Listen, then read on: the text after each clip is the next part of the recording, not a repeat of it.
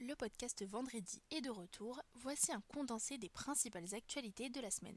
Présenté ce vendredi 17 novembre lors d'une conférence sur l'intelligence artificielle à Station F, Xavier Niel, Eric Schmidt et Rodolphe Sadé annoncent le lancement de leur laboratoire d'intelligence artificielle QTI.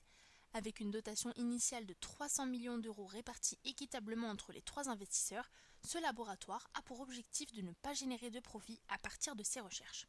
Toutes les activités seront mises à disposition de l'écosystème de l'IA, une approche de moins en moins adoptée par les géants américains. Eric, Xavier et Rodolphe ambitionnent à attirer davantage d'investisseurs, bénéficiant déjà du soutien de Scaleway, la plateforme de cloud d'Iliad, dans une collaboration visant à optimiser le coût du projet. Ensuite, nous avons la maison mère du site français Le Bon Coin qui a donné son accord le 21 novembre pour une offre d'achat présentée par les fonds d'investissement américains Blackstone et britannique Permira.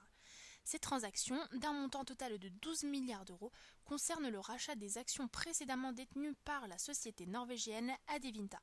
Le consortium d'investisseurs a manifesté un intérêt significatif pour Le Bon Coin, l'un des principaux acteurs du marché des petites annonces en France.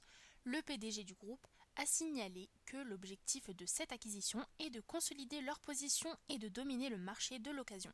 Parlons maintenant de la nouvelle campagne de Noël de Colissimo.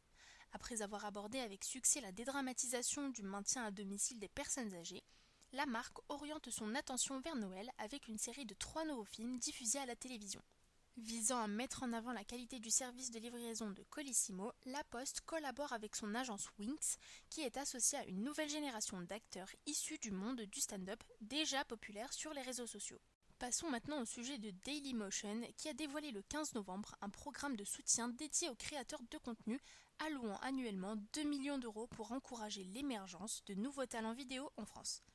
La plateforme évaluera chaque mois les performances et l'engagement des créateurs inscrits sur l'application et récompensera les plus actifs d'entre eux en leur offrant un bonus mensuel pouvant atteindre jusqu'à 10 000 euros. Ce nouveau système de rémunération se veut plus accessible, transparent, mettant en avant la créativité, le travail et l'engagement de la communauté.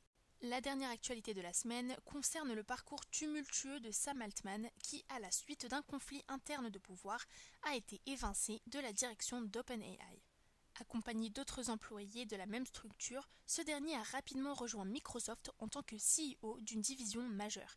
Cette décision a provoqué le départ de nombreux collaborateurs qui ont demandé au conseil d'administration de démissionner, ralliant près de 700 employés. La pression des équipes et des médias a joué un rôle significatif dans la décision finale. Sam Altman est finalement revenu à la tête d'OpenAI et le conseil d'administration a été remanié avec Brett Tyler à la présidence.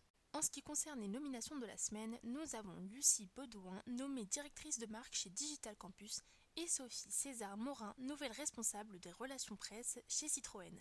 Félicitations et très belle continuation dans votre nouveau parcours.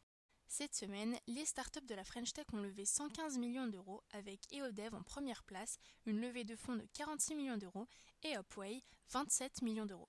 Voici le top de la semaine. Grâce à l'IA générative, Nvidia triple son chiffre d'affaires au troisième trimestre, principalement stimulé par l'activité data center et les GPU utilisés pour les modèles d'IA. Le géant américain vise un chiffre d'affaires record de 20 milliards de dollars pour le trimestre en cours, régulant ses concurrents loin derrière.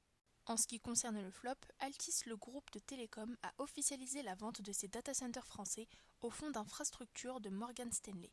Cette transaction rapportera 535 millions d'euros aux propriétaires de SFR, qui est actuellement endetté à hauteur de 60 milliards de dollars. Cette vente contribuera à alléger la dette du groupe, qui prévoit également d'autres cessions d'actifs non stratégiques. Ce sera tout pour cette semaine. N'hésitez pas à vous abonner à notre newsletter pour plus de détails. Très bon week-end à tous et à très vite.